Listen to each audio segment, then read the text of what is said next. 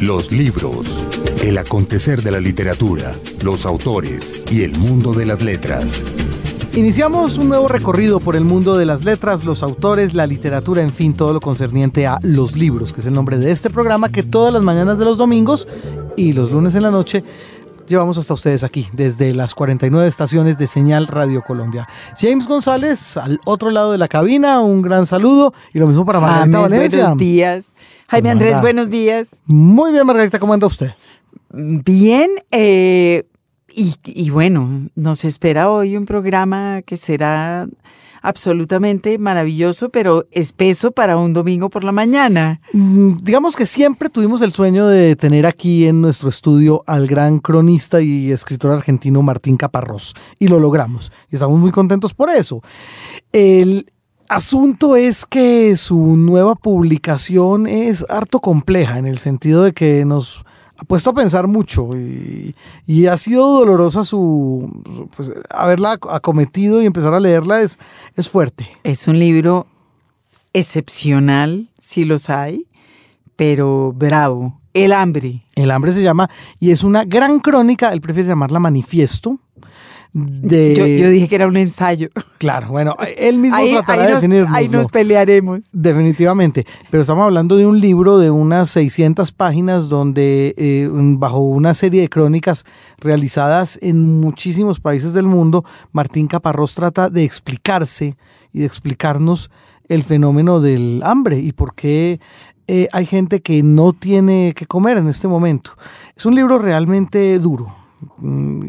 Y, y el proceso de escritura. Y un, libro que tampoco se puede eludir, porque además nos pone frente a un problema que uno, del cual uno quisiera no hablar o que quisiera ignorar, pero que no es posible. Es un libro tremendamente necesario, hay que decirlo.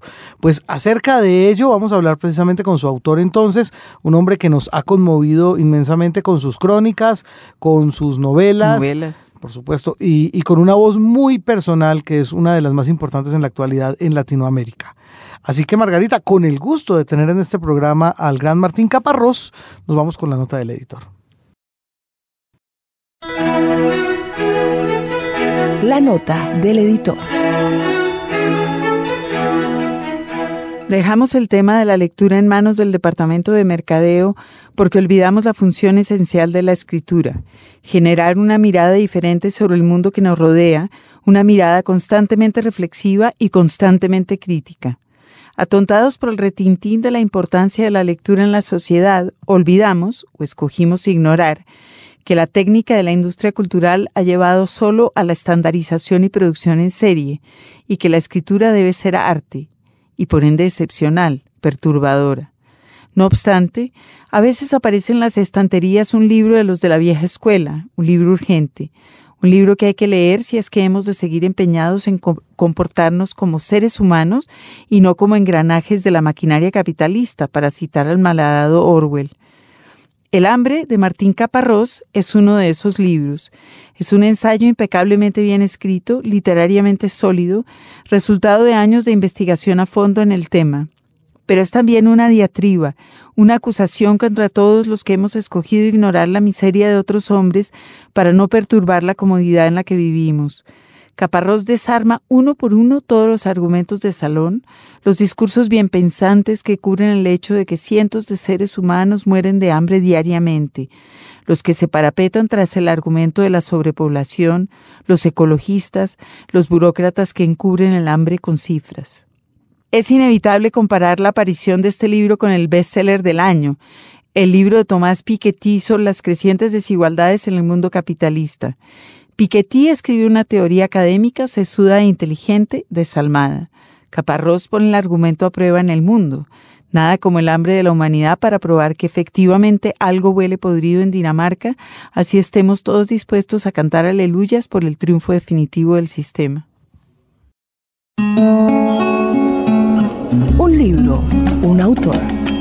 Un visitante habitual ya de Colombia, cosa que nos agrada en cantidades, es Martín Caparrós. Pues tenía que venir alguna oportunidad aquí a los libros. Es verdad. Teníamos que tenerlo. Martín, bienvenido a Señal Radio Colombia. Muchas gracias. Bueno, Martín, a la hora de, de definirse si es que existe esa posibilidad, eh, ¿usted hacia qué vertiente se orientaría más? ¿Hacia la del periodismo o la de la creación ficcional? Porque cuando se revisa la obra de Martín Caparrós como editor, como traductor, como escritor de ficción, como periodista, como cronista, se encuentra uno con una gran cantidad de intereses, todos muy variopintos. No, todo es lo Entonces, mismo. ¿ah? Escribo. Escribo, es lo único que Escribo, hago. simplemente. Sí, me encantaría tocar el saxofón. Ahí sí que sería variopinto. Y no, y no hace nada diferente de escribir, no, porque las escrituras sí son muy diferentes. Unas suponen ir hasta Bangladesh, otras suponen, supongo, quedarse en su casa y mm, delirar un poco. Pero es la única diferencia en el momento de encontrar una prosa, de, de- de- de, bueno, de componer, eh, todo, o sea, no, no intento hacer ninguna diferencia eh, a partir del hecho de que en una haya tenido que ir hasta Bangladesh y en la otra hasta mis 22 años. Quiero decir, no, no. Realmente trato de, de no hacer diferencias entre la escritura de ficción y la escritura de no ficción, más que este problema de procedimiento, que una en efecto supone salir al mundo y mirarlo y otro y la otra supone no sé qué. qué es lo Pero que también supone, ya que usted se, puso la, esa carta sobre la mesa, Sí. decisiones de tipo formal. Una de las cosas más sensacionales, por ejemplo, del hambre, que es el ensayo que nos ocupa hoy, es que rompe con todas las convenciones horrendas del género. A ver. Bueno, para empezar, está usted ahí todo el tiempo. Yo. ¿Verdad? Sí, claro. Diciendo, opinando, sintiéndose mal. Eh, en vez del. eh, el otro día me llamaron a mí de una universidad a decirme que si. Que, es- ¿Cuál era la norma que obligaba a la gente a escribir tesis en tercera persona? Ninguna, no, No, hay. Pero digamos que existe una convención y es mucho más fuerte en la cosa de la crónica del periodismo. Bueno, me gusta que lo hayas llamado ensayo este libro, a El hambre, porque yo tengo muchas dudas con respecto a qué género es. No, en serio. Pero lo más fácil es llamarlo una crónica, porque como se supone que yo hago crónicas, vaya a saber por qué, entonces eh, cuando sale un libro mío dicen, ah, una crónica. Eh, y yo creo que esto no es una crónica en la medida en que a semejanza de las crónicas, cuenta historias, eh, mm, recorre lugares, eh, permite cierta presencia del narrador, pero a diferencia de las crónicas, hay un intento mucho más ensayístico de entender por qué sucede todo eso que, sobre lo cual se cuenta. Quiero decir, hacer este miserabilismo con las vidas de unos pobrecitos que no consiguen comer eh, sería bastante deleznable y tengo muchas este, Y, razones para sobre todo ¿eh? repetido, porque si Y se, si hay- ¡Upa! ya se ha hecho tantas veces. Entonces, si hay algo que me interesaba en este libro, era entender por qué sucede eso. O sea, encontrar los mecanismos más generales y tratar de explicarlos, no este, contar cositas.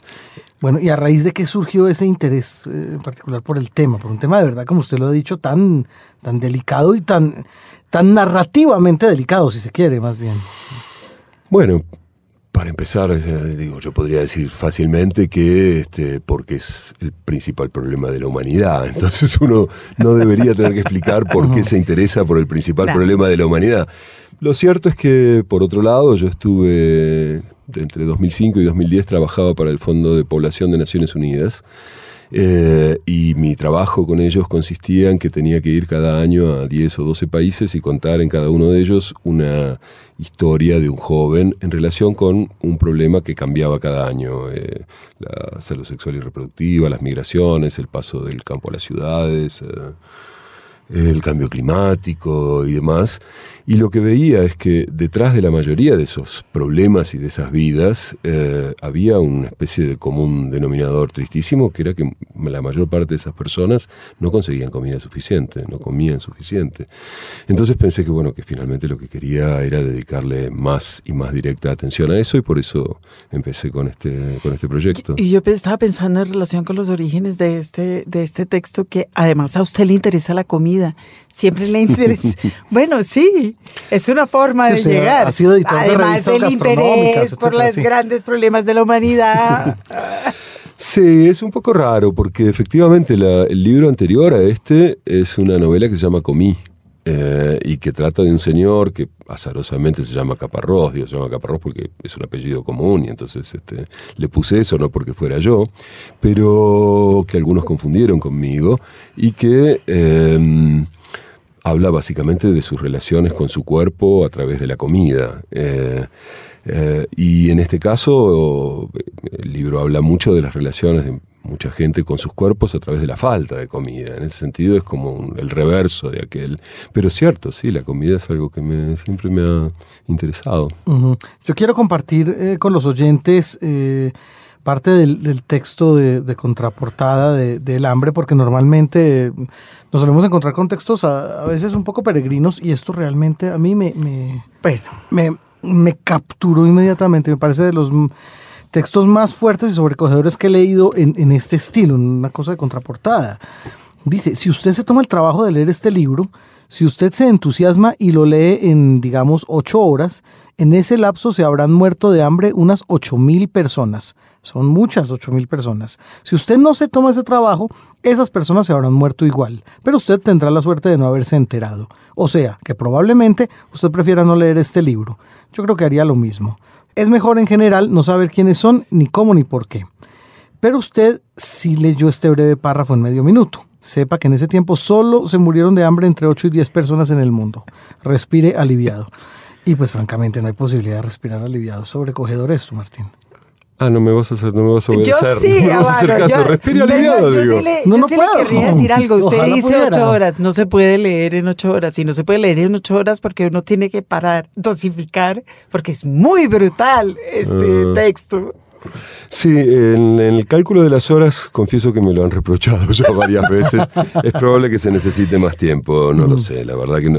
Eh, Es curioso. Además, para digerirlo, sí, ya que seguimos hablando del hambre. Ah, Pero sí, qué sé yo, no sé si, si, si está bien o mal poner algo así tan eh, brutalmente directo, una interpelación tan brusca en la contraportada, pero, pero bueno, yo quería, quería hacerlo. Este libro es brusco, me parece en general, porque no se puede hablar suavemente de algo como esto. Supongo que todo el asunto consistía en definir qué grado y qué forma de la brusquedad iba, iba a emplear, ¿no? Y eso no fue fácil. Usted está in- interpelando constantemente a los lectores y brusco es una manera dulce de decirlo. Por eso es que no se puede leer en ocho horas. Mm. Quiero decir, es un constante sacudimiento. Y Mm. es una de las cosas que, que más me, me interesó mm, al leerlo. Al puro comienzo usted habla de cómo este libro ya es un fracaso para empezar. Mm. Lo repite en la contraportada. Esto no hay quien se lo lea. Por Mm. favor, suéltelo. Y cómo además de eso, del horror del tema, eludir el miserabilismo, que es delicioso y que es fácil, y las palabras, las palabras gastadas, usadas, que Mm. ya no significan nada. Usted señala esos tres eh, obstáculos al comienzo. ¿Los tuvo presentes todo el tiempo? Sí, sí, claro. Este, eso del hambre ya es casi un cliché, un lugar común. Solo que vete a, decir, a decirles que es un cliché, un lugar común a, los eso, a los 900 millones de personas que no comen. Este, también discuto en algún momento del libro sobre la potencia del hambre como metáfora. Y me parece que es una de las grandes metáforas eh, que han sido operativas desde hace dos o tres mil años. Pero también vete a decirles a los que pasan hambre que lo suyo es una metáfora. Este, y todo, me parece que sí, todo estaba en el libro como en constante discusión consigo mismo, porque es un, es un tema, eso, patinoso, que parece banal porque se ha banalizado, que parece cursi porque se ha cursificado, como quiera que eso se diga, donde, donde cualquier, cualquier subrayado fuera de lugar habría sido grave. Espero no haberlos hecho, quiero decir, intenté ser muy cuidadoso con, con los adjetivos, con las sobreactuaciones varias, porque me parecía que, que iban en contra de lo que el libro quería hacer, pero al mismo tiempo no quería dejar de lado en ningún momento su, su condición de panfleto. Me parece que este, más quizás que un ensayo o una crónica es un panfleto, un panfleto un poco largo y muy razonado y muy narrado, pero panfleto al fin. Muy razonado. Yo me lo imaginaba usted mientras leía este libro, que usted pues, se pasó años de años discutiendo este tema y todo lo que las personas le contestaron los escribió en una larga lista de lugares comunes y armó el libro alrededor de eso. Hubiera sido un buen método, la próxima vez lo voy a hacer así. Lamentablemente no se me ocurrió. Pero no es genial, es el hambre. Todo el mundo se ha muerto de hambre siempre. Sí, pero bla, bla, bla, bla, bla. es que ahora Monsanto, sí, pero bla, bla, bla. bla. Y los aborda a todos, creo. Muchos por lo menos, sí, todos los que pude y, y era un lío porque todas esas causas concurren, pero al mismo tiempo había que ordenarlas de alguna manera que les diera cierta apariencia de, de- lógica, ¿no? Este, no sé. eh, hay una zona del libro donde retomo ya más literalmente esos lugares comunes, que es un- una especie de leitmotiv que va reapareciendo durante todo el libro. Son dos páginas cada vez, que es esto que viene encabezado con, con la pregunta que para mí es, para mí es mi pregunta básica, que es este, cómo carajo conseguimos vivir sabiendo que pasa todo esto, ¿no? Y, a esa pregunta se responde con una serie de eso, de discursos comunes que responden esa pregunta y que supongo que a muchos lectores les sonarán y les dará un poco de vergüenza que les suenen. Espero. ¿Encontró Martín Caparrós una causa común en el hambre del mundo, digamos, recorriendo países eh, eh, subdesarrollados y aquellos otros que se jactan de tener eh, las necesidades básicas de la gente supuestamente solucionadas? Sí, la causa común es una vez más eh, una obviedad. La causa común del hambre es que eh, las riquezas están distribuidas con una injusticia este, extraordinaria. Entonces, por eso, en un mundo donde hay comida para 12 mil millones de personas y somos 7 mil millones, hay 900 millones que no comen lo suficiente. Esa es, eso es una, quiero decir, es una, es una de esas obviedades que también nos hemos acostumbrado a dejar de lado, a, a desdeñar, como, y sí, claro, y sí, claro, pero, pero es espantoso, quiero decir. Eso es un poco la, también la, era también la dificultad del libro, cómo volver a hacer espantosas esas, este, esas cuestiones eh, que por tan largamente espantosas hemos aprendido a desdeñar, a, hacer a un lado. Y, bueno, lo que pasa es que de esa causa común de- del hambre en general, que es la concentración de la riqueza en manos de unos pocos, eh, hay muchas eh, formas, maneras, según los lugares, según los momentos, eh, hay muchas causas menores que concurren, como decíamos antes. Eso, de eso se trata en las 600 páginas de- del libro, de tratar de ir estableciendo todo ese abanico. Pero la causa común básica general es esa. Hay algunos pocos que concentran lo que debería ser de todos. ¿A usted no le pareció sensacional que cuando estaba a punto de salir su libro o al mismo tiempo saliera el de Piketty y todos los economistas tururú del mundo empezaran a hablar de algo que usted dice soterradamente a veces y a veces a gritos en el libro que es la injusticia y la brutal desigualdad en la distribución? Es que sabes que eso es raro, ¿no? Como sucede. De vez en cuando alguien descubre el agua tibia. Es muy extraño lo que pasa. Yo en el libro discuto una cosa que, que en un punto semejante a lo de Piketty, que pasó hace 20 o 30 años, cuando eh, el, ¿cómo se llama? El, el- el- el indio este, que en realidad es bengalí, pero... Sí. Se me fue el nombre. Cada coño. Se me fue totalmente el nombre de El, este el señor. hombre del, del Banco del- de los Pobres. No, no, Yunus, no. El, el gran teórico. Teórico de la pobreza. De la pobreza que dice Sí. que, que no hay hambre donde hay democracia, cosa que su país desmiente como ninguno. Bueno, la usted India desde la el primera frase en mundo, India, ¿eh? la mayor democracia y el, el país más y el hambriento. país más hambriento. Eh, ah, bueno, se me fue totalmente el nombre. Es un tipo hiper Ya conocido, a- es una laguna. Ya lo vamos a preguntar a San Google. sí. Este, no, no deberíamos necesitarlo. Pero bueno, en todo caso, este, el tipo hace, hace 30 años descubrió que, em, que el hambre tenía que ver que- Amartya Sen. Exactamente. Amartya Sen, que además fue premio Nobel y todas las cosas, este, y descubrió que eh, el hambre no, e- no era debido mayormente a que hubiera poca comida, sino que a que algunos este, la- la- concentraban esa comida y no le dejaban a los demás.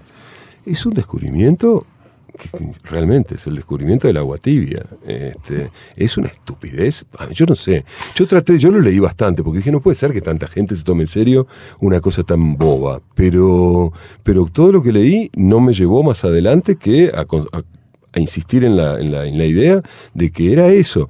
Y da la sensación de que de tanto en tanto algún eh, académico respetable eh, retoma ideas que todos los que no somos respetables tenemos muy claras y las legitima, las legaliza, las pone en curso. Lo de Amartya Sen, esta idea de que este, eso, de que el hambre no viene de la, de la carencia, sino de la mala distribución, este, o de la distribución injusta, es uno de esos casos. Y lo de Piketty últimamente me parece que es algo por el estilo. Pero no es sensacional eso. Además de mostrarlo tan ahí sí tan académicamente, porque no, hizo grandes trabajos, digo, consiguió grandes series de datos, este, etcétera, etcétera. Pero lo sabíamos todos. no, lo sabíamos todos los que queríamos saberlo. Eh, a eso voy, porque es que finalmente usted mm. toca, bueno, yo no sé si al final lo toque más, pero hasta ahora va abordando por los lados de la obviedad que usted no está diciendo, que es que el tema de la desigualdad es un tema que ya no existe y del cual no se habla prácticamente desde los 80. Bueno, en un momento... Y no se habla por obvias razones, por razones políticas. Sí, en un momento del libro discuto brevemente eh, el, cambio del concepto de igualdad que ha pasado del concepto original, digamos, de la Revolución Francesa y sucesivos, este, en que se suponía que era igualdad, que era este, poder ser iguales, tener, digamos, como en la Revolución Francesa era igualdad ante la ley, básicamente, en un momento en que había este, clases tan brutalmente divididas que esa igualdad no existía. Los nobles tenían un set de derechos, los plebeyos tenían otro set de derechos. La Revolución Francesa plantea que todos tienen que tener los mismos derechos. Después, en el siglo XIX, la, teoría socialista empieza a plantear que no solo los derechos, sino también los bienes, las posibilidades de, hacer, de vivir, etcétera, etcétera. Y ahora... La, última igualdad, que fue la igualdad de género, que por supuesto usted también la mira de frente y la golpea. Son las mujeres y los niños los que se mueren. comen, sí, seguro. No, la última igualdad es el, último avatar de la idea de igualdad, es esta idea totalmente descafeinada que consiste en la igualdad de oportunidades. Ahora ya no, ya no queremos igualdad, queremos igualdad de oportunidades. Queremos que todos estén en el mismo lugar al, al principio de la carrera y que después los que corren mucho lleguen mucho más, este, mucho antes y los otros se queden rengos al principio. Dejando de lado que la igualdad de oportunidades siempre es falsa, porque obviamente este, depende mucho, las oportunidades que uno tiene dependen absolutamente de la clase y del sector del que uno viene. O de la comida que ha consumido su madre. Que ha consumido su madre y uno mismo en sus primeros años. Pero además, este, haber perdido ese, siquiera ese, ese deseo, ese, ese, horizonte, de haber eh, reducido el horizonte a que ya ni siquiera pretendemos igualdad, sino esa pequeñísima igualdad de oportunidades, es otra de las renuncias de esta época. Bueno, no, pero es el como el principio rector eh, que, que posibilita la defensa del capitalismo, la igualdad de oportunidades. Sí, sí, e, sí. Es eso, ¿no? Sí, sí plantea una idea de supuesta justicia, que es que, este, bueno, todos podrían hacer lo mismo, los que tengan más capacidad, más ganas, más no sé qué, harán mucho más. Para empezar, la premisa es falsa, como decíamos recién, todos no podrían hacer lo mismo porque esto depende de dónde empiezan, este, y poner un par de escuelas más o alguna universidad gratis por ahí no cambia la ecuación. Pero además acepta eh, como final de esa carrera que haya algunos que tengan muchísimo y algunos que tengan poquísimo y encima les echa la culpa de que así sea. Es culpa de ellos. Es culpa de, de hecho, yo estaba ayer mirando las, eh, discutiendo las estadísticas de desnutrición en Colombia y de hambre y usan giros divinos porque la estadística y usted también le echa muchas vainas. Eh, inventó una palabra que vamos a usar toda la vida, que es el burocratés. Yo, yo, siempre he dicho funcionarios, pero burocrates, es perfecto. Ah. En el burocrates, que, que, todo lo empaque, todo se ve tan bonito y allá. todo, todo bueno, aquí, por ejemplo, en las estadísticas de desnutrición dice, eh, ¿cuáles son los sectores de población más desnutridos? Eh, los que tienen menos, menos educación, como si no hubieran querido. Claro, estas viejas pendejas no fueron al colegio y claro, se están muriendo de hambre. Que dice, perdón. Es, así. Ha habido campañas en, muchos lugares del mundo, organismos internacionales organizaban campañas para enseñarles a las madres a alimentar a los hijos. Como si no supieran. Lo que pasa es que no tenían con qué. O sea, no, no es que no sabían alimentarlos, es que lo único que tenían era un, un plato de arroz. Entonces, efectivamente, les daban arroz cuando tenían un año, no se desarrollaban, era un desastre. Pero no porque no se les hubiera ocurrido este, servirle faisán, eh, porque había pocos faisanes en la zona. Martín, eh, de la época, digamos, de las hambrunas a hoy, si es que las sigue habiendo, que supongo que sí. Las que- sigue habiendo, claro. ¿Qué, de- qué detectó usted en el libro? Por ejemplo, yo me encuentro con el caso de España, donde un fenómeno de estos parecería más reciente que, que en otras latitudes, con lo cual estamos hablando de un fenómeno que crece y crece y crece. Bueno, no sé si es justo decir que crece y crece. Eh, hay como situaciones ahí más eh, episódicas, ¿no? El caso de España, como hay una en este momento una crisis eh, que pese a todo es la crisis de un país muy rico, lo que sucede es que hay como sectores marginales de la población que efectivamente están este, eh, teniendo problemas para comer todo lo que necesitan. Pero me da la sensación de que en cuanto se recupere el mecanismo económico español, cosa que ya está empezando, eh, esos sectores van a estar, van a tener la atención suficiente. Es un poco lo que pasa en Estados Unidos. Digo, en Estados Unidos, que es obviamente el país más rico del mundo, hay mucha gente, y eso fue para mí una sorpresa, que vive de las redes eh, de, de- de- de beneficencia que les dan comida. Mucha gente. Entre las que tiene el Estado, los food stamps, estos que les dan este, Claro. vales por comida, y la enorme cantidad de, eh, no sé cómo se llama aquí, ollas populares, lo llamamos en Argentina, Sí. comedores populares, Sí, sí, lugares donde vas y te dan un plato de comida. Hay millones de personas en Estados Unidos que viven de eso. Eh, y son lo que el burócrates este, americano llama inseguridad alimentaria, o sea, que no se sabe si dónde vas a conseguir la comida de mañana, que no la tienes garantizada. Pero eso, con ser gravísimo, es muy distinto de la desnutrición pura y dura, del hecho de que no tienes realmente acceso a comida. ¿no? Entonces hay que separar mucho lo que pasa en cada lugar. Por eso también en el libro, eh, para hacer el libro, fui a ocho o nueve países distintos, porque cada uno de esos me permitía contar unas formas del hambre y tratar de pensar las causas de esas formas en particular. ¿no? Y yo me pregunto si, si la trayectoria que usted sigue en el libro, que tiene mucha lógica, la, eh, ese camino, esa ruta hambrienta como que usted dibuja, que va desde los lugares donde no hay nada Hmm. a la riqueza inmensa de países como Estados Unidos y el hambre ahí, que es una ruta muy clara. ¿Fue la ruta que usted hizo en la vida real? No, no, no, en la vida real no, no, debo confesar que no. Yo lo que hice fue que cuando empecé a pensar en el libro, leí mucho para tratar de ver a qué países me interesaba ir, justamente a partir de esta premisa que les decía recién, que quería que cada lugar me sirviera para poner en escena una forma distinta, unos mecanismos distintos del hambre. Entonces eso fue buena parte del trabajo, determinar a dónde quería ir primero y a dónde podía ir, porque tampoco es que pudiera ir a todos los lugares que, que quería. Básicamente porque trabajé mucho con Médicos Sin Fronteras, que eran los que me permitían acceder a las poblaciones este, con, con problemas de, de nutrición. Y que uno los quiere después adoptar a todos, ¿verdad? A los, los médicos sin muchachos. fronteras de su libro, por lo menos. Sí, son, es raro esos, esos muchachos porque tienen una combinación que a mí me gusta particularmente, y creo que lo digo en el libro, que es que por un lado van a lugares muy lejanos y muy incómodos y a veces peligrosos y, siempre difíciles, eh, y de algún modo hacen un sacrificio por otros, digamos. Por, por aquellos a los que ayudan, pero al mismo tiempo no tienen el, eh, el menor estilo sacrificial, que es algo que durante mucho tiempo este tipo de iniciativas tuvo, No son misioneros. no, y te dicen, este, te dicen, estamos acá porque es una experiencia genial, porque si no, ¿cómo, cómo, ¿de qué otra manera podríamos este, pasarnos, qué sé yo, ocho meses en la India en contacto con la gente? Entonces, este, al mismo tiempo de que trabajan para otros, trabajan también para ellos mismos, para su propio enriquecimiento. Y eso me, me gustó particularmente, pero... no, lo que iba es que, bueno, entonces tuve, para elegir los lugares, este, tuve que ir a lugares donde tuviera acceso a la, a la población local y todo eso.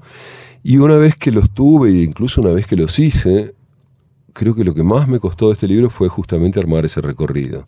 Eh, que tú decías, eh, Margarita, antes. Quiero decir esto de ir ordenando los capítulos de forma que hicieran sentido de algún modo. Los cambié tantas veces que ya este, fue, fue- me costó meses eh, decidirme sobre ese orden. ¿Qué Pero, decir? pero por supuesto es falso. Claro. ¿Qué decir, Martín, de estos personajes que aparecen una vez cada cierto tiempo cuando se da un fenómeno mediático estilo Etiopía o Biafra? Y me refiero, por, por ejemplo, a Bob Geldof o a Bono o a uno de estos personajes mediáticos que de repente empiezan a sentir alguna preocupación y tratan de hacer algo. Hmm. ¿Y qué pasa con ¿Qué ellos? decir de ellos? ¿Qué, eh, qué papel Me- están me- ocupando, digamos, en toda esta cadena? Bueno, es, es, com- eh, confuso, iba a decir, o complejo, o vaya a saber qué.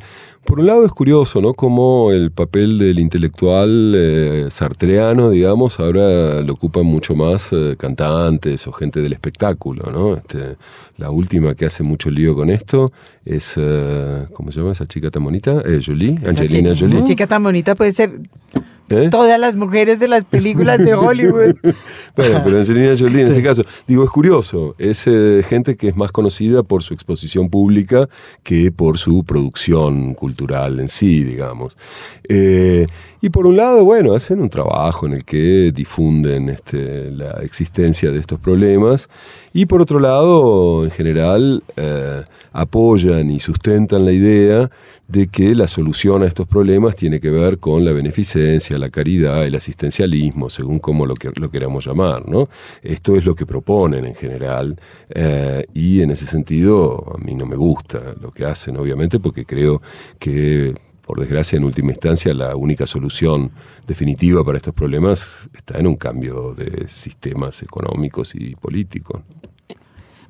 Uno de sus, otro de sus temas repetitivos a lo largo de la vida es la bronca que le carga a la Iglesia Católica y le dedica, dedica un capítulo especial maravilloso a la Madre Teresa, que es, digamos, eh, la Uber Angelina Jolie, creo yo. Sí, algo así, es cierto. Eh, sí, bueno, yo quiero, quiero decir en mi descargo que ese capítulo está incluido, bueno, como corresponde en el largo capítulo que hay sobre la India, y creo, si no recuerdo mal, porque yo nunca me acuerdo bien de lo que escribo, como bien se vio hace un ratito, este, pero creo, si no recuerdo mal, que termino, después de dedicarle una cantidad de páginas a la Madre Teresa, diciendo que la religión hin- hindú es, peor. todavía. Sí, eso sí, es verdad. Este, así que no hay nada personal, digamos, contra los católicos, es más bien contra esta idea de religiones que en el caso de la hindú es, insisto, aún más brutal que la católica en la medida en que eh, ha convencido a millones y millones de personas que si la pasan tan mal como la pasan es por su culpa, es por lo que hicieron en vidas anteriores, es Claro. porque están pagando el karma de lo que hicieron. O sea, son, este, ¿qué? Son, son iguales que Los el sistema de igualdad de oportunidades. Sí, es, es lo mismo el sistema de igualdad de oportunidades. Encima, este, que lo joden así, tienen la culpa ellos, Claro. porque en una vida anterior mataron una cucaracha. Este, es, es crudelísimo eso, ¿no? La Madre Teresa, la- las religiones en general, sí, habría que decir que no hay nada personal contra, contra la religión católica, pero contra muchos ismos, creencias y ideolo- ideologías. También hay un capítulo dedicado a, a bofetear de una manera dulce al principio y después no tanto a los ecologistas. Mm.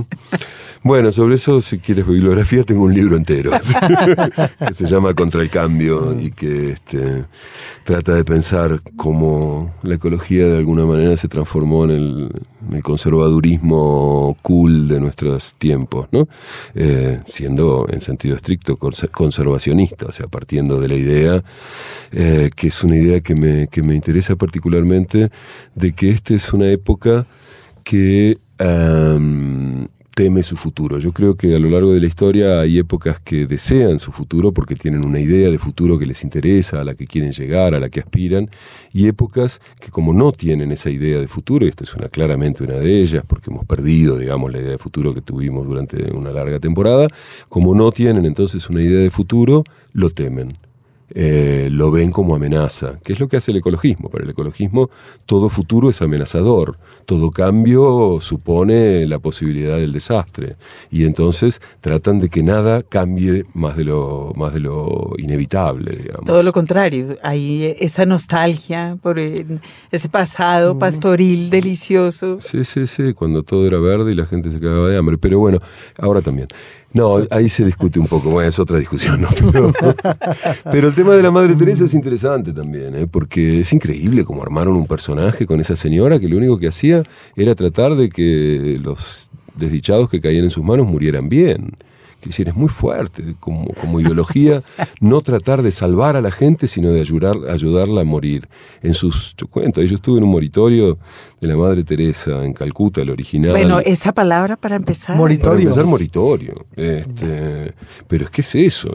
Yo había estado allí hace 20 años en el original y, me impresionó mucho que no tenían médicos. Ya era la Madre Teresa, era una organización poderosísima que recibía millones y millones, que tenía centros por todo el mundo y no eran capaces de contratar un médico para que estuviera ahí todos los días. Venía un médico dos veces por semana, dos horas, y la gente se le moría de no tener atención médica. O sea, es una idea muy fuerte, dejando de lado el hecho de que además la Madre Teresa siempre fue, en, en su funcionamiento institucional, la punta de lanza de la iglesia más reaccionaria que hemos conocido, de Juan Pablo II, etcétera, etcétera, que la mandaba cada vez que había una causa indefendible, la mandaba a ella, como era la Madre Teresa y era más buena que Lassi, no sé qué, entonces la mandaba a ella a defender, no sé, la contracepción, este, llegó a defender, llegó a, a, a, llegaron a mandarla a atacar el, las leyes de divorcio en el Congreso de los Estados Unidos, que no era un lugar fácil para eso, digamos, pero como era la Madre Teresa, le daban bola. Ah, tan bonita. Sí, tan buena, Sí. tan buena. Increíble. Eh, los personajes le caen mal, es lo que yo siento. Y ¿Cómo estaba pensando de para Los atrás personajes. eh, a usted. Ajá. Personajes importantes como la Madre Teresa, como, no sé, estaba pensando en su trabajo primero con el peronismo, con Hmm. los grandes políticos, con los héroes. No Hmm. le gustan tanto. Hay un diálogo de Brecht, con perdón, que siempre recuerdo en Galileo, que alguien le dice a Galileo este, algo así como, qué tristes las, las tierras que no tienen héroes, y Galileo le, contis- le contesta, qué tristes las tierras que necesitan héroes. ¿no? Esa es mi idea con respecto al héroe. El héroe es un fracaso brutal de la posibilidad de que todos hagamos. O sea, si para ser necesitamos apoyarnos en el mito de alguien que es más grande que todos nosotros, estamos mal. Y es lo que nos ha pasado. Estamos mal. Estamos mal. Claro. Yo estaba pensando en una persona que nace en 1957 Sí. y que ha pasado, y, y- y- y lo pensé cuando dice este libro que es un fracaso, que ha pasado de fracaso en fracaso, un fracaso de, de la política, un fracaso de una idea de Estado, el fracaso del mundo para alimentar a la gente, el fracaso en la educación.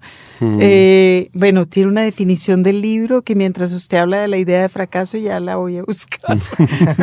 Porque es... Mira, lo que pasa es que yo me estoy reconciliando, supongo que no tengo más remedio con la idea de fracaso, y de hecho puse el libro bajo la advocación de un pequeño lema beckettiano, ¿no? Este, esa frasecita donde Beckett le hace decir a un personaje, eh, try again, fail again, fail better. ¿no? Intenta, intenta de nuevo, falla de nuevo, falla, mejor. Yo creo que eso es lo que hacemos y que no está mal que hagamos eso. Y al final del libro, donde me pongo eh, más panfletario, digamos, a tratar de, de- de- a proponer que tratemos de pensar formas de cambiar todas estas cosas, eh, lo que digo, entre otras cosas, es que no quisiera, o sea, que quisiera abandonar sobre todo ¿cómo decirlo? La ética del éxito, digamos, por una, o la ética del resultado, para no ser tan así, tan, tan excesivo. Casos de éxito es una cosa que ahora se usa mucho en el burocratés. Casos de éxito es lo que más nos gusta. Success stories, sí. No, pero digo, la ética del resultado, no hacer las cosas porque uno cree que va a obtener cierto resultado. Hacer las cosas porque eventualmente uno quiere obtener cierto resultado, no sabe si eso va a suceder o no, no tiene ninguna garantía de que eso vaya a suceder, pero piensa que no puede no hacerlo. Que porque uno sería mucho peor si no lo hiciera, porque uno no se soportaría si no lo hiciera, por lo que sea, no por el resultado. O sea, abandonar la ética del resultado y, pensar en las acciones que uno no puede evitar y hacer eso. Un momento para que nuestro invitado de hoy en los libros, Martín Caparrós, nos comparta un fragmento de El hambre. Este ensayo, creo que fue una palabra que que sintió muy cómoda respecto Margarita a- dijo ensayo, Sí. yo digo a veces un ensayo que cuenta, una crónica que piensa, y en realidad estoy, me debato entre decir que es un panfleto o un manifiesto. No Muy bien. sé. Es un ensayo con manifiesto y panfleto. Eh, pero ya ahí se pone largo, hay que encontrar una palabra. hay que encontrar Una palabra. Bueno, Martín, ¿qué nos va a compartir? Voy a leer el principio del libro, las primeras dos o tres páginas, que se llama ese capitulito Los Principios, y que empieza. Eran tres mujeres, una abuela, una madre, una tía. Yo llevaba tiempo mirándolas moverse alrededor de ese catre de hospital mientras juntaban, lentas, sus dos platos de plástico, sus tres cucharas, su ollita tiznada, su balde verde, y se los daban a la abuela. Y la seguí mirando cuando la madre y la tía recogieron su manta, sus dos o tres camisetitas, sus trapos en un petate que ataron para que la tía se lo pusiera en la cabeza.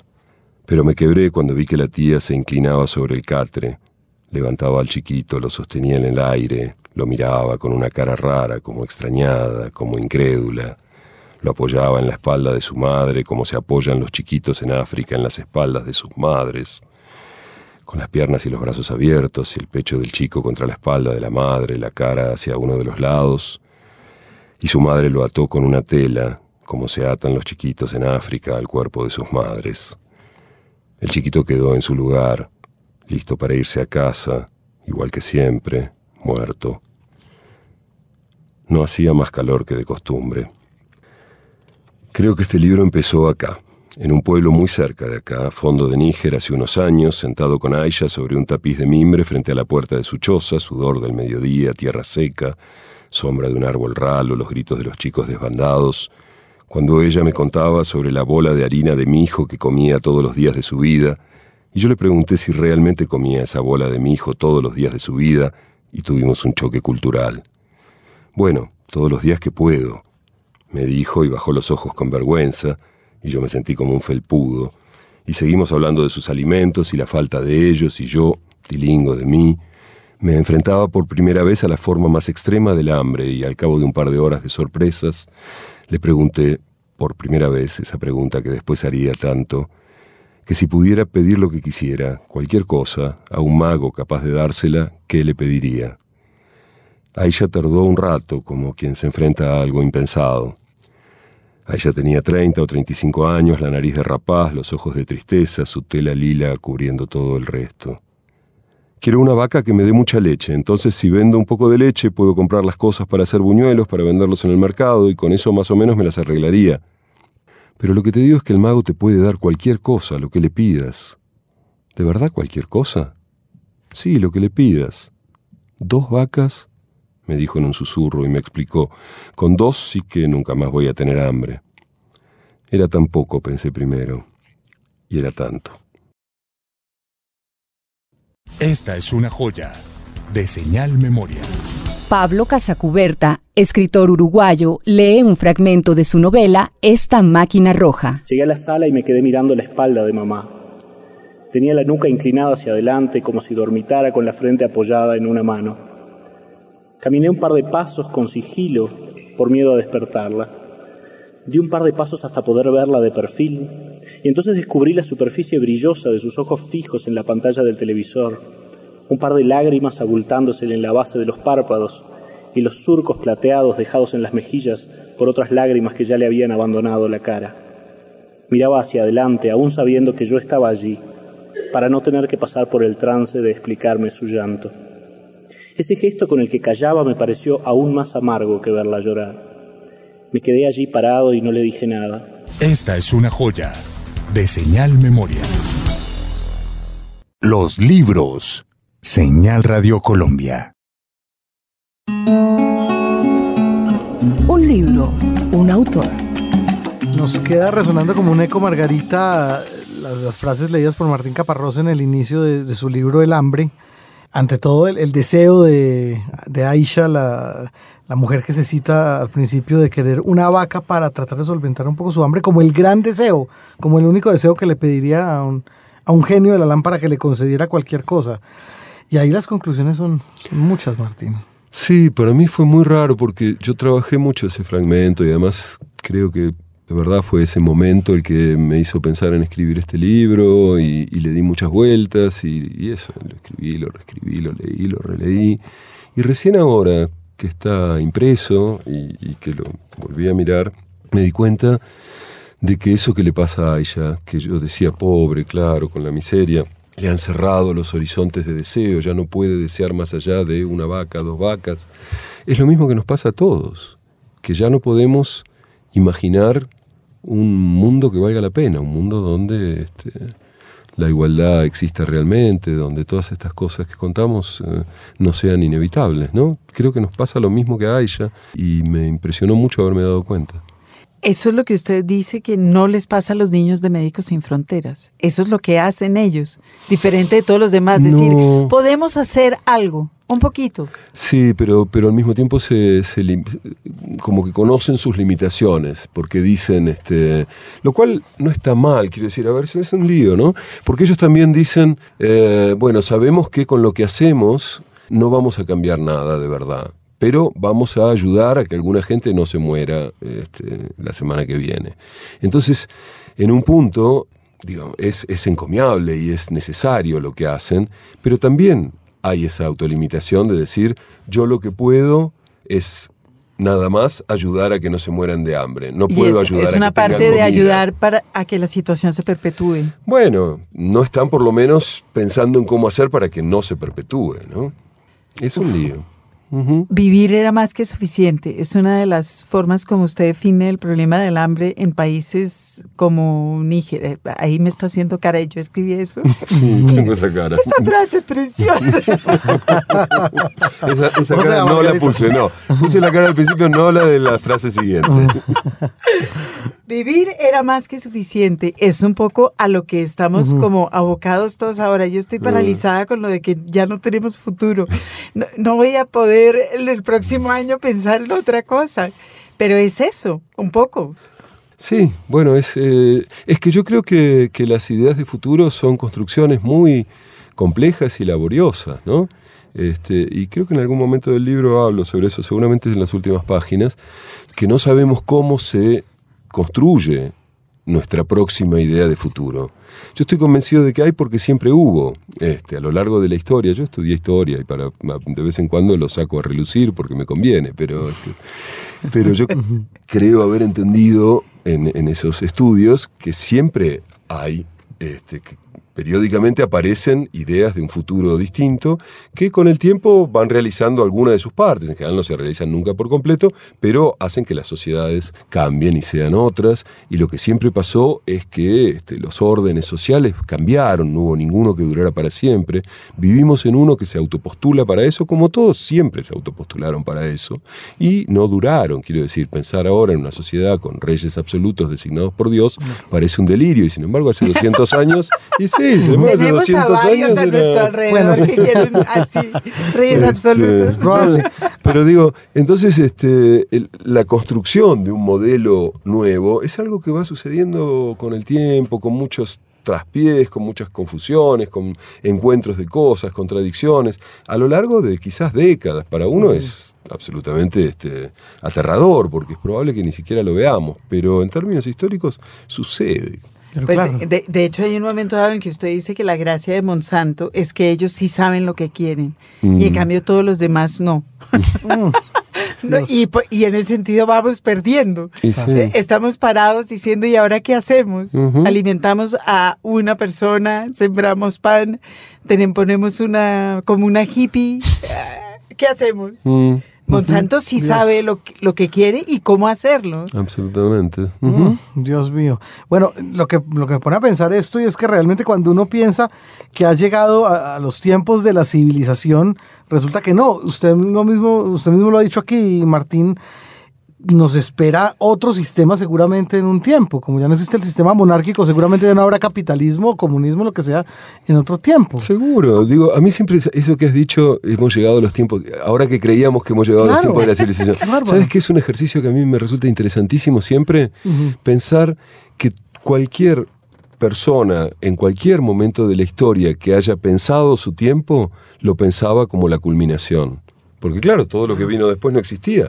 Entonces, este, nada, un señor en este, Florencia en 1400 y pico decía, qué bárbaro, qué lejos ha llegado la civilización, somos, somos increíbles, comparémonos con esos brutos que vivían en los bosques hace 200 años, y llamaba a su esclavo para que le trajera el chocolate o para que se pusieran cuatro patas y le chupara un huevo. Y era la cumbre de la civilización, y él se pensaba como tal, y así sucesivamente, en cada momento de la historia. Siempre, ese es un ejercicio que siempre me resulta de lo más este, sorprendente. Sí, pero vivimos en momentos de catástrofe, ¿o no? Así. Ah, pero catástrofe que entendemos como una cumbre, de todas maneras. Claro, claro, claro, que es eh, ya final, no, ya llegamos no cómo estamos de bien, sino cómo estamos de mal. estamos de mal. Bueno, es la otra opción, por eso te decía, momentos que temen, momentos que desean su futuro, momentos que temen su futuro, periodos, ¿no?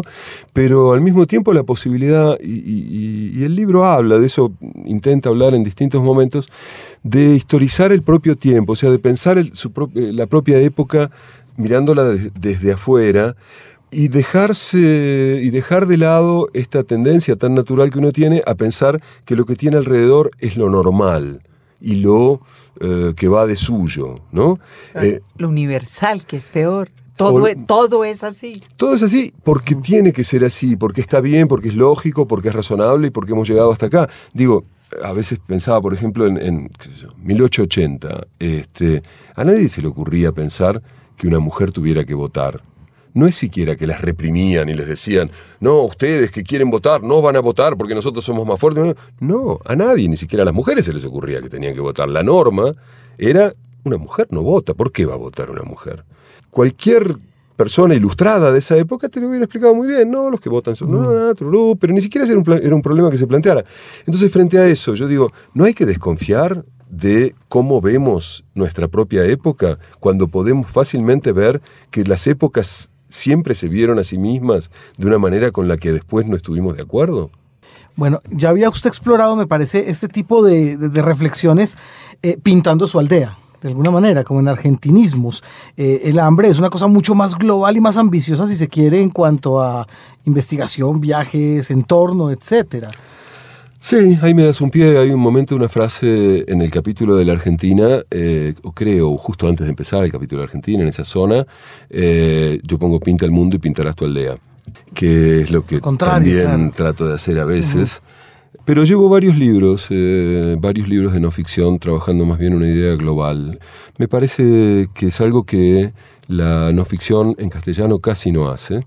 Digo, varios libros son uno que se llamaba Una Luna, que habla de migraciones y demás, otro que se llama Contra el Cambio, que es el que decía recién sobre la ecología y el cambio climático, que también recorrí una docena de países, y, este, el hambre. Y es que, la, insisto, la, la, la no ficción en castellano se autolimita mucho también, o sea, siempre ha decidido, por vaya a saber qué pruritos, dedicarse a lo local y como mucho a, lo nacional. ¿Por qué pruritos lo sabemos? A ver. Pues yo pienso que porque no, no acabamos nosotros de apropiarnos de la tradición y siempre creemos que lo universal y lo global pasa en otra parte. Son, es de otros, ¿no? Sí, sí, y nosotros aprendemos aquello y podemos contar un poquito cómo es aquí. Como sí, sí, sí, efectivamente, porque en, en, inglés sobre todo, pero también en francés, supongo que en alemán que yo no leo y, y otros idiomas, tratan lo global como si fuera su problema. En cambio nosotros no. Nosotros lo global es eso, este, que lo cuenten ellos, ¿no? Y, y yo, bueno, llevo eso, unos cuantos años intentando apropiarme tanto como cualquier otro idiota este, que vive a 200 kilómetros. Yo vivo en Barcelona. Si viviera a 200 kilómetros, digamos, del lado francés de la frontera, me sentiría con total derecho a hablar de lo que pasa en el mundo. En cambio, viviendo del lado hispano del, mundo, parece que uno no, debería hablar de eso. Bueno, pero volvamos entonces otra vez al hambre y a la, y a la aldea. Usted escribió este desde Barcelona. No, no, buena parte estaba viviendo todavía en Buenos Aires. Eh, yo me mudé a Barcelona hace año y medio más o menos. ¿Y fue recogiendo las historias de vida de, de a poquitos y juntándolas? Porque hay muchas pequeñitas historias de vida en el libro. Mm. Personas con nombre propio, creo que, que es parte de la idea de recuperar el horror ante el hambre. No son millones, sino que es una y una y una y una y una. Sí, y además son una y una y una y una que son siempre otros. ¿no? A mí me, interesa particularmente y me calienta particularmente de mi trabajo la posibilidad de conocer otros. Creo que vivimos en mundos muy compartimentados, ¿no? Donde uno muy difícilmente conozca eh, esa otra gente. Eh, ya no digo siquiera este, los que viven en un- uno que vive, no sé, como Aisha en una choza en Níger o, o en un este, pueblito en, en el fondo de India o lo que sea. En general, para, para, para, para limitarnos a esto, la gente que por, lo, que, por ejemplo pasa hambre, este, se supone que es una persona sobre ocho en el mundo, uno de cada ocho. Este, si acá donde deben trabajar este, 100 En este personas, espacio, en este espacio no vamos, habemos ocho. eh, tendría que haber uno que está malnutrido, que está pasando hambre, y obviamente no es así. Entonces son siempre otros, y, y- y- y el trabajo de ir hacia los otros y escucharlos, no trabajo, el privilegio de ir hacia otros y escucharlos, a mí me, me resulta este, nada, muy, muy excitante. y en este libro fue eso. Sí, perdón. Su, no, su, su primera escritura, estaba pensando, fue como un dar vueltas alrededor de ese espacio que era Argentina, su casa, a pesar de que usted se fue de Argentina muy Mm. chiquito. No, pero es que no, no, no, es así, porque, bueno, las novelas son, mis novelas son muy argentinas en general, pero mis no ficciones no son, casi son bastante poco argentinas. El primer libro que saqué de no ficción hace 20 22 años, se llamaba Larga Distancia y justamente refería a eso mismo. Y eran crónicas que había hecho en la China, en Hong Kong, en Rusia, O sea en que Bolivia. en siempre ha Perú, sido un andón. Y la voluntad, que era lo que yo estaba pensando. Ah, la voluntad sí, la voluntad es que es, es otro género que no sé cuál es, pero tengo Pero que le problemas. tomó años también. Sí, porque eran tres tomos o después en otra edición cinco tomos muy grandes. Sí, sí, este, sí, esa fue una reconstrucción de, de la historia de los movimientos revolucionarios en la Argentina, o sea que sí fue muy local. No digo, no, no, re- no reniego para nada de lo local, pero digo que siempre me fue interesando desde, desde el principio lo- el mundo. Quizás por eso que, que tú decías, porque me tuve que ir de la Argentina cuando tenía 18 años. Entonces, este, por suerte, mi, mi dosis de, de, de, de qué? De vacuna antinacionalista este, ha sido masiva. Y sin embargo, usted, yo no, yo no lo sigo, pero entiendo que Trina tiene millones y millones de seguidores por Twitter y básicamente se ocupa de la política local. Sí, no tengo millones y millones, pero tengo unos cuantos seguidores en Twitter. Tiene unos muchos cientos, eso ya es decir. No sé, pero bueno, es un sistema, no, es un sistema de jerarquía rarísimo el de Twitter, que en fin... Es raro. Es muy, en, en mi pueblo diríamos que es muy conchudo, porque, este, porque pone números, digamos, cuantifica este, la supuesta importancia de cada individuo de una manera este, radical, me, me impresiona. Pero sí, sí, yo escribo, en Twitter escribía sobre todo sobre política local y fútbol este, local. Local. Y no entiendo, y sin embargo me sigue mucha gente en América Latina y se me da mucho gusto que se equivoquen tanto. Claro, porque yo creo que la gente que lo sigue en realidad lo que le importa es oír lo que usted tiene que decir y no importa. Pero sobre Entiende el partido de que la- Boca de ayer. Ah, Bueno, pero es que da lo- bueno, hay, habemos personas que creemos que un partido es igual a otro partido, es, es igual a otro partido y lo mismo pasa con la Ese política. es- ese es- te iba a decir, esa es el- la base de, de la democracia contemporánea, las personas que creen que un partido es igual a otro partido, igual a otro partido. Y también en ese campo yo creo eso. Claro. Miren qué intereses tan, tan realmente variopintos, como dije desde el principio de la entrevista, los de Martín Caparrós, por lo menos en lo que tiene que ver con intereses, gastronomía, periodismo duro y puro de este estilo, fútbol, novela, etcétera. Y eso me da pie para irnos desviando hacia, hacia otros temas. Cosas como muy puntuales que yo quería preguntarle, Martín, una de ellas, por ejemplo, le habíamos hablado que cuando usted llegó, usted es un hombre que también tuvo una experiencia en radio importante, al lado de Jorge Dorio, un hombre que, que los a- amantes del programa de Alejandro Dolina, pues queremos mucho también. ¿Cómo fue eso? ¿Cómo fue la experiencia en radio? Uy, eso fue hace, hace milenios. Nosotros con, con Dori hicimos un programa de radio un año, en el año 84, que curiosamente tuvo cierto, qué sé yo, como que se recuerda. Este, eh, a mí me da, eso me da, me da orgullito porque salen historias de la radio en la Argentina y no sé qué, siempre hablan de ese programa que fue nada, fueron nueve meses de radio. Eh, hacíamos un programa de dos horas todas las noches, a las 12 de la noche, nos habían tirado al fondo. Y, y era un programa Nosotros raro. somos a las 8 de la mañana. sí. No, ustedes a esa hora los escuchan mucho, no sé. Bueno, era una época además en que había mucha menos televisión Ujú. y había tres canales o cuatro y terminaban de transmitir más o menos a esa hora, o sea que los que estaban despiertos no tenían mucho más remedio que la radio. Y era un programa raro, era monográfico, cada noche era un monográfico sobre algún tema que se nos ocurría y con música ad hoc, la música iba armando el relato, cosa que en ese entonces no se hacía, y hablábamos de cosas de las que parece que no se podía hablar. Yo no sabía que no se podía hablar porque acababa de llegar después de 7, 8 años fuera de la Argentina, entonces por, por pura este, ignorancia parece que abríamos eh, límites que, que otros no querían abrir. Y además nos tomó el programa un comando medio nazi y, y nos hizo como que nos iba a matar en directo. Fue- Eso fue muy espectacular, estuvo bueno. Estuvo bueno para recordarlo, ¿no? Para vivirlo. Y, y nada, pero de- después nunca más hice radio, eh, pese a que yo creo que es el medio que más me gusta. Digamos, una cosa es hacer radio y otra cosa es trabajar, ¿no? Este, Claro, dígamelo a mí. Sí, señor. Y entonces eh, siempre pensé que quería volver a hacer radio, estoy muy cómodo, estoy tranquilo y eso. Mm. Eh, pero tiene una condición que nunca más me avine a cumplir, que es que hay que estar más o menos todos los días en el mismo lugar. Ah, sí, Y eso nunca más lo hice. complicado.